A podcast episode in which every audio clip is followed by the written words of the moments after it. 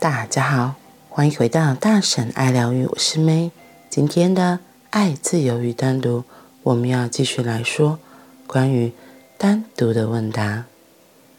所谓爱的关系，都是很奇怪又复杂的现象，是爱恨交织的关系，而恨意必须要有一些发泄的出口。所以，凡是你太太喜欢的，你一定不喜欢；凡是你先生喜欢的，你就不喜欢。夫妻会为了任何一点芝麻蒜皮的事吵架，譬如要看哪一出电影，马上就争执起来了。在快乐的外表下，隐藏着恨意。那样的快乐永远只是肤浅的，只有薄薄的一层。你轻轻一抠就可以看到相反的东西。可是悲伤就比较真实，因为它不依赖任何人。悲伤是你的，完完全全是你的。这件事应该会带给你一些启发，也就是你的悲伤比快乐更能帮助你。你从来没有深入过检视你的悲伤，总是以许多方式避免正视它。当你难过的时候，你跑去看电影；当你伤心的时候，你打开电视机；当你心情不佳的时候，你跑去俱乐部。找朋友玩，总而言之，你开始做一些事情，这样就可以不必看到自己的悲伤。这不是正确的做法。当你感到悲伤的时候，那是一个很重要、很神圣的现象，那是你自己的某些东西显现了，让自己熟悉它，深入它。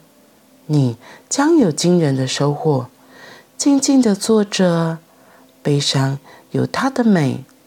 悲伤是宁静的，悲伤的发生是因为你的单独，它带给你机会去深入你的单独。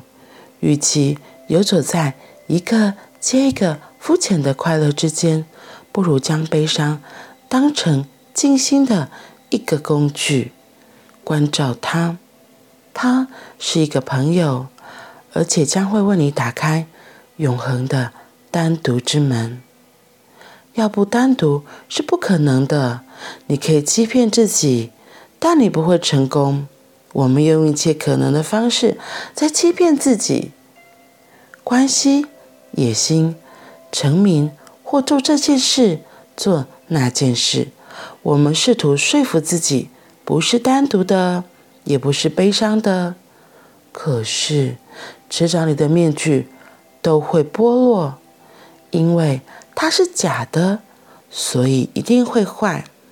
然后你必须戴上另一张面具。在短短的一生中，你要戴多少面具？而又有多少张你戴过的面具已经融化、消失？已经改变了，然而你还是老习惯不改。如果你想做一名诚实的个体，那就利用悲伤，别逃开它。悲伤是很大的幸福，静静的与它坐在一起，为他高兴。悲伤没有什么不对的，当你与他越熟悉。当你越了解其中细微的差异，你会惊讶的发现，悲伤是一种深深的放松与休息。当你走出来的时候，你将会恢复活力与朝气，你会感觉自己更年轻、更新鲜。一旦你尝到这个经验，你会一再找寻那些美丽的悲伤时刻。你将会以欢迎的心情等候他们，他们将会为你开启你的单独之门。今天我们继续来讲到这个问题：为什么我的悲伤感觉上比快乐真实？今天就回答了这个问题。因为有一些快乐，有一些，因为我们生活中遇到有一些快乐，可能是依赖其他人。你透过伴侣啊，透过一件事情，让你得到短暂的快乐。可是悲伤比较真实。为什么悲伤比较真实？因为它不需要依赖任何人，悲伤是你的，完完全全是你的。所以他说，你的悲伤比快乐更能帮助你。听到今天讲的这个段落，我就想到之前的一本绘本。那个绘本是然后法国的一个作者写的，然后大陆有翻译本，那个书名叫做《悲伤庇护所》。我之前也分享过，他在讲的也是，你看他给悲伤一个庇护所，因为我们对于悲伤这件事情，很习惯性就会逃开，不想要去看，不想要去面对，因为感觉就是不舒服的嘛。嗯，因为你想到悲伤就会怎么样，可能就会觉得伤心啊、难受啊。而且你得一个人承担，你得一个人承担。很多人说伤心难过的时候，我可以找朋友陪啊。可是我会说，朋友他可能只是真的在旁边的陪伴，可是他他并没有办法完全理解你的悲伤，因为悲伤的这个经验是很特别，它就是依照每个人自己的。生活经验、生活历程会有不一样的感受，所以他今天才会说，悲伤是一个很独特的个体经验。你有时候觉得，可是我就跟别人诉苦啊，诶，那就是找到一个出口，逃避而已，而不是自己。但我没有说这样不好，你还当然还是可以跟朋友诉说，跟朋友讲，可是你自己也会发现，他你讲了。你尽力讲了好百分之八九十好，可是可能别人感受到的可以理解，有时候只到三四十，因为有很大一块是别人真的没有办法了解的，那个就完全属于自己的。所以为什么那一本绘本叫做《给悲伤一个庇护所》？他在提醒的是，就是这件事情是完全是我们自己的，然后我们都太习惯逃避嘛。我们都对于悲伤这种情绪是觉得不喜欢的，所以都习惯性会逃避，不去看它，把它压抑起来，把它藏起来。可是《悲伤庇护所》那一本书，它在强调就是，我们可以把悲伤安置在一个我们自己熟悉，然后一个空间里，要去看它哦。那个绘本里面有特别提到，就是是要去看他的，去跟他说说话，跟他聊聊天，然后去安置他，而不是逃避他。所以就是面对我们自己里面那个独特的情绪，我们特别的各有的经验。当我们能够跟我们的悲伤和平共处，了解他的时候，你也是接受了自己一个很负面的情绪。问题是那一个情绪也是一个很大的力量来源。而不是逃避它，不去面对它。因为当你能够知道怎么跟自己的所有情绪共处，我们这个人会更合一，力量就会更出来。然后我记得我自己一个很独特的经验是在我那时候离开护理工作的那一年，我就去餐厅打工。去学习一些餐厅的煮饭的东西啊，一些餐厅管理的技巧，对。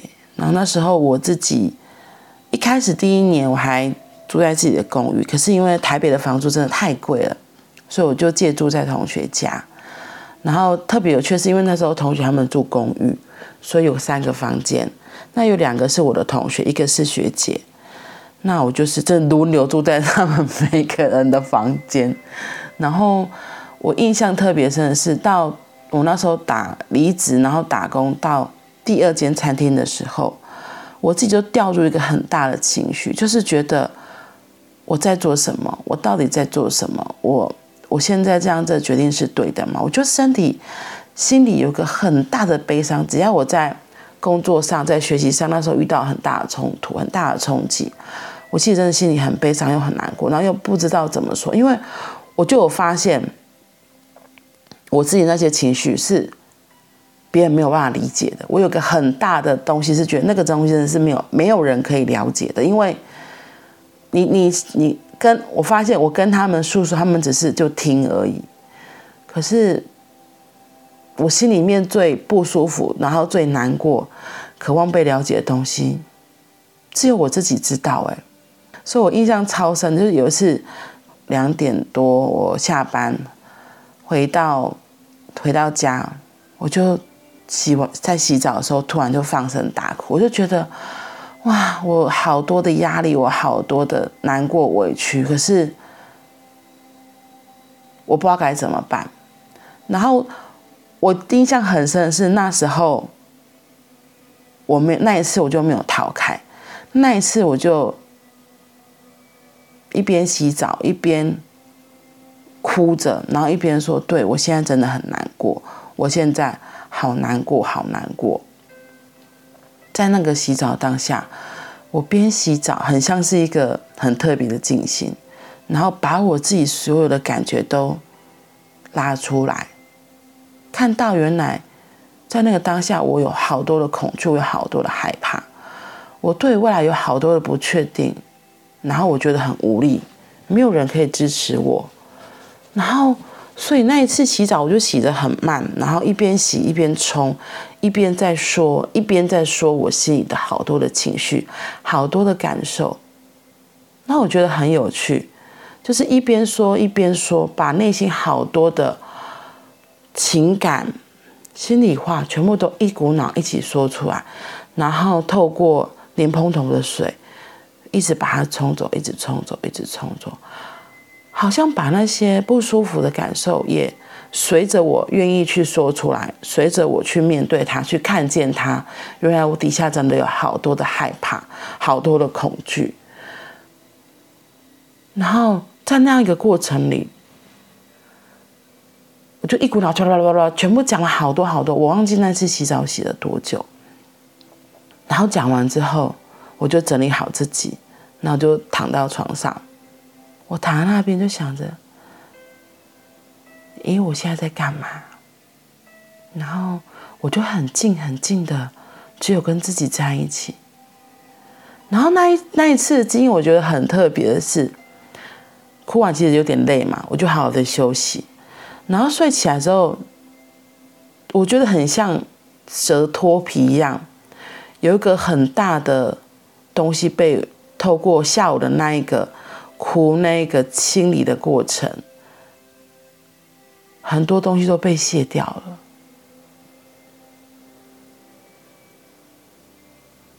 然后那个经验我真的觉得很好玩的是，原来好好的跟自己在一起，好好的诚实面对自己当下的所有的感受，特别是不好的感受，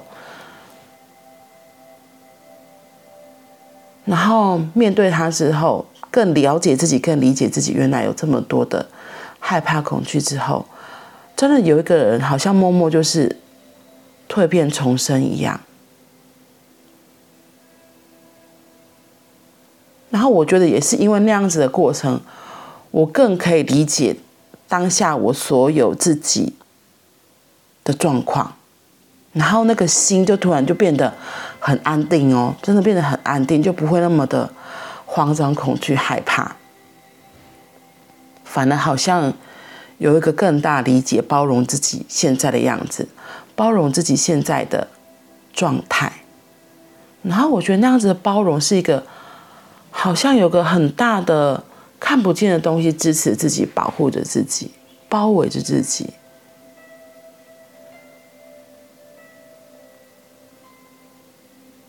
然后我觉得我也很幸运的是，因为。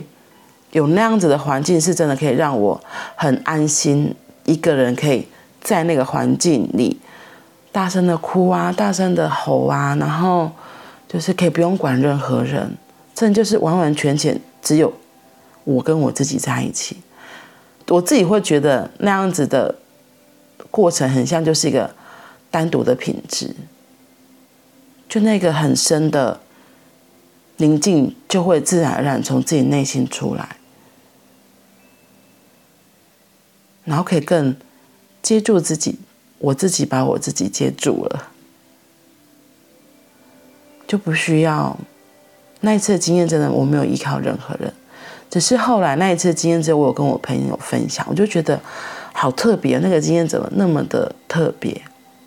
嗯，我觉得可能也是我生活中有很多类似这样子单独的经验，我也比较可以理，我也比较能够享受，真的只有自己跟人在一起，所以我也会知道我一个人，我真的是需要一个人的空间时间。这个东西对我来说是很重要的，嗯，所以当我有这个需求，我可以跟别人诉说，我的我能够知道这件事情对我很重要，进而我才能跟别人诉说我的这个需求，别人才能够给你这样子的空间和时间。